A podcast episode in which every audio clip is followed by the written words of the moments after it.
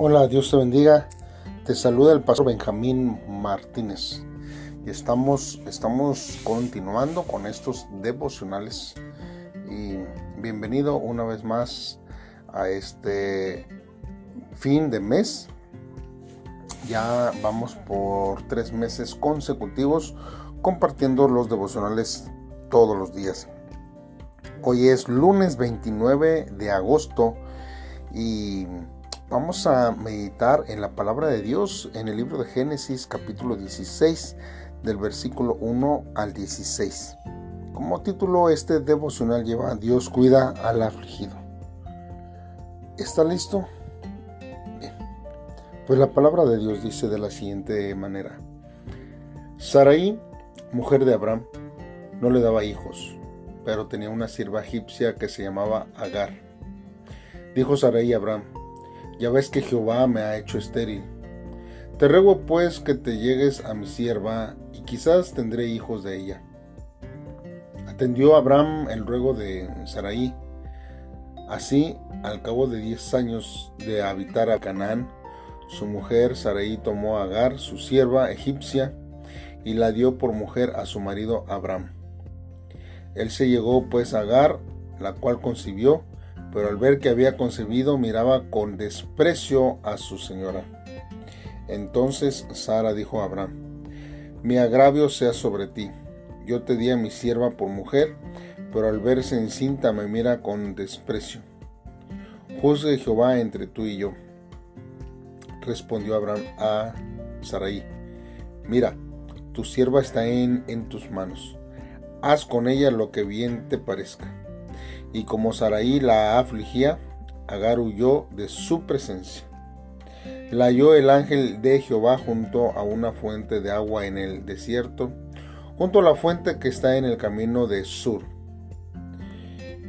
Y le dijo, Agar, sierva de Saraí, ¿de dónde vienes y a dónde vas? Ella respondió, huyo de delante de Saraí, mi señora. Le dijo el ángel de Jehová, vuélvete a tu señora y ponte sumisa bajo su mano. Le dijo también el ángel de Jehová, multiplicaré tanto tu descendencia que por ser tanta no podrá ser contada. Y añadió el ángel de Jehová, has concebido y darás a luz un hijo, y le pondrás por nombre Ismael, porque Jehová ha oído tu aflicción. Será un hombre fiero, su mano se levantará contra todos y la mano de todos contra él, y habitará delante de todos sus hermanos. Entonces dijo Agar a, Jehová, que habla con ella, el nombre de tú eres el Dios que me ve. Porque dijo, ¿acaso no he visto aquí el que me ve? Por lo cual llamó al, pozo, pozo del viviente que me ve. Este pozo está entre Cades y Beret. Agar dio a luz un hijo a Abraham y Abraham puso por nombre Ismael al hijo que le dio Agar. Abraham tenía 86 años de edad cuando Agar dio a luz a Ismael. Bien hermanos, pues vamos a estar meditando en la palabra de nuestro Dios. Aquí nosotros necesitamos ver que existe un conflicto entre Saraí y Agar. Y esto nos habla, hermanos, de que nosotros tenemos que tener paciencia. Porque la paciencia y la espera, hermanos, requiere de fe.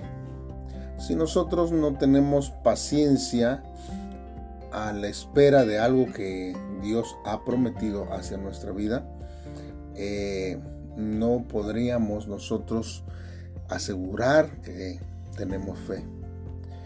Y precisamente estos versos de la Biblia nos demuestran una y otra vez que han transcurrido 10 años desde que Abraham habitó en, Canaán. Y no obstante, hermanos, nosotros vemos que la promesa de su descendencia no se ha cumplido todavía. Entonces, Saraí se desespera y comienza a planificar tener un hijo mediante a una de sus siervas. Esta sierva, la Biblia nos dice que se llama Agar, y adoptarlo como hijo suyo. Y es ahí, hermanos, donde nosotros vemos que es incapaz de seguir esperando en Dios. Decide utilizar formas humanas para lograr dicho propósito, hermanos. Y después de que Saraí, hermanos, da por mujer a Agar, esta queda embarazada. Pero lejos de sus expectativas, Agar mira con desprecio a Saraí al conocer el estado que ella tenía. Por eso es que Saraí se queja de esto delante de Abraham y, y, le comenta que le aflige esta situación. Entonces, Agar, viendo esta situación, hermanos, huye de su presencia. El plan netamente humano de Saraí solo trajo consigo otro problema, añadiendo mayor aflicción a su vida. Pero todo plan que no es conforme a la voluntad de Dios no resulta bien. Usted y yo podemos hacer planes, usted y yo podemos eh, tener, ¿verdad? Este, una perspectiva de lo que nosotros queremos para nuestra vida. Pero más sin embargo, hermanos, si no está conforme a la voluntad de Dios, esto tiende a resultar siempre en mal. Por eso, hermanos, es que necesitamos nosotros cada día poder, hermanos, visualizar en nuestros corazones, hermanos, que estamos haciendo la voluntad de Dios y no desesperar, tener paciencia, porque esto, hermanos, va a, a, demostrar, hermanos, la fe que nosotros tenemos para con Dios, no para con el hombre, eh, no en nuestras propias opiniones o en nuestras propias perspectivas, sino en la voluntad de Dios. Y todo saldrá bien. Ahora, eh, en estos mismos versos, hermanos, este, nosotros vemos que eh, el ángel de Jehová aparece y se aparece ante Agar porque ella se encontraba huyendo, ella decidió irse mejor, ¿verdad? Y no estar pasando toda esta situación que acontecía en, en casa. sin embargo, el ángel le manda a volver y a someterse a su señora, algo que no quería, porque ella con con soberbia ya veía a Saraí porque decía, mira, yo estoy embarazada de Abraham y tú no. Y esto, hermanos, eh, el ángel le dio a reflexionar para que volviera y fuera sumisa este, en cuanto a, a su Señor. Entonces, hermanos, después de, de, de declarar, hermanos, lo que se le había enviado, que suena un poco, quizás para muchos, desconsiderado, el pedir sumisión a una mujer embarazada. Eh, entonces, eh, es, es, algo que, que, muchas veces nosotros pensaríamos que, que no es algo eh, bueno. Más sin embargo, dentro de estas indicaciones que el ángel le da, también conlleva una promesa. Y le dice que multiplicará tanto su descendencia que por ser tanta no podrá ser contada. Es similar a la promesa que Dios le hizo a, Abraham. El hijo a nacer será llamado Ismael. La palabra de Dios, hermanos, se cumple en parte cuando Agar vuelve a Sarai y da luz a su hijo. Dios escoge a Israel para su plan de salvación, pero Él no es solo Dios de Israel, sino de todas las naciones. Él es el Dios creador de toda la creación. No hay límites para Dios. Por eso, hermanos, es que nosotros tenemos que caminar conforme a la perspectiva que Dios nos está dando para que podamos nosotros caminar día a día dentro de los planes y de la voluntad de Dios para que se pueda cumplir en nuestros corazones. Nosotros, hermanos, eh, tenemos que entender que como hombres tenemos límites. Eh, y esto, hermanos, me lleva a reflexionar, hermanos, que de repente he oído eh, algunos líderes, algunos pastores, sobre todo aquellos que son motivadores, ¿verdad? Em, emocionales. Y quizás esta palabra se nos ha hecho tan común porque lo hemos oído muchas veces en diferentes áreas eh, de nuestra vida, quizás en el trabajo, en la escuela, un profesor y hasta quizás un líder religioso. Pero siempre ellos dicen, no te limites. ¿Le suena conocida esta palabra? No te limites. Y nos dicen que podemos hacer todo lo que deseemos. Y quizás, hermanos, en, en una época a lo mejor yo hubiera creído en esta palabra, que yo podía hacer todo lo que quisiera porque dependía de mi fuerza, de mi voluntad y no tanto de mi capacidad. Pero no era así, hermanos. El mundo continúa diciéndonos que no pongamos límites. Sin embargo, hermanos, el hombre tiene limitaciones porque no es un ser todopoderoso. Ahora la nueva ideología dentro, aún dentro de las iglesias, dice que, que nosotros este, tenemos toda esta posibilidad para ser eh, y que no hay límites, que casi casi nos dicen que cada uno somos Dios. Hermanos, pero el hombre es más hermoso cuando permanece dentro de los límites establecidos por Dios.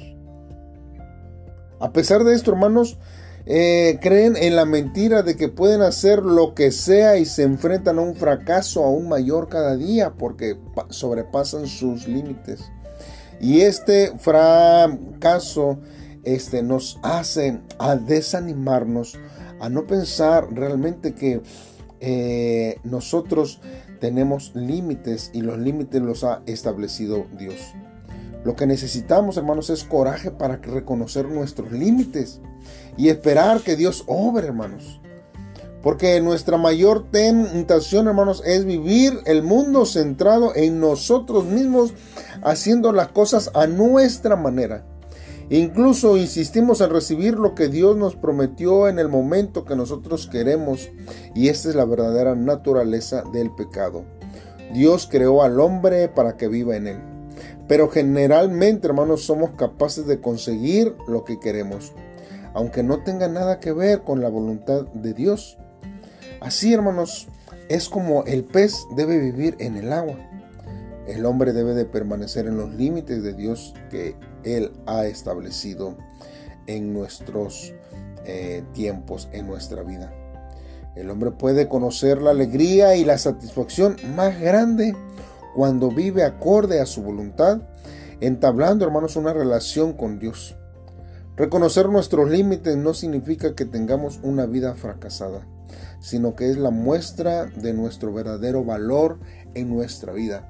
Y cuando nosotros no conocemos nuestro valor, entonces, hermanos, tenemos dificultades para entender los límites, hermanos, que Dios ha establecido y que las razones, hermanos, que nosotros eh, no hemos podido realizar algunas cosas, hermanos, es porque este, realmente Dios no lo ha permitido así.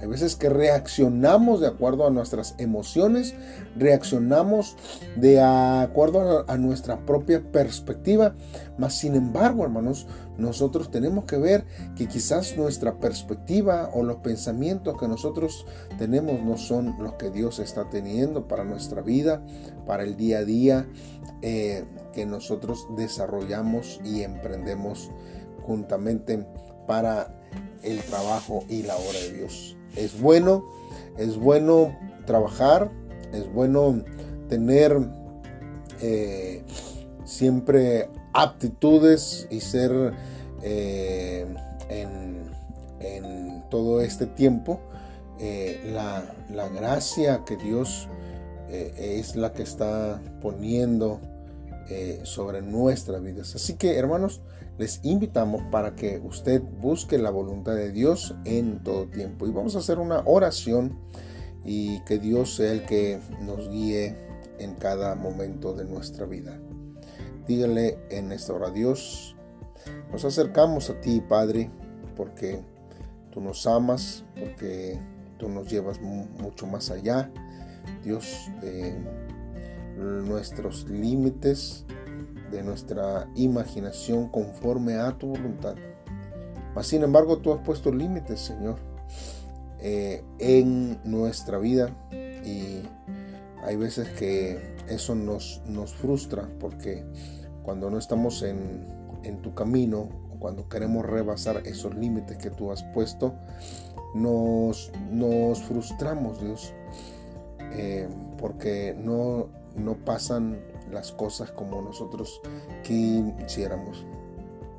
Mas ahora nosotros nos acercamos a ti para que tú nos libres de toda aflicción, Dios, que tuvo Saraí por haber acudido a formas humanas y tomando el camino más ancho. Ayúdanos a perseverar, a permanecer en la fe hasta que se cumplan tus promesas.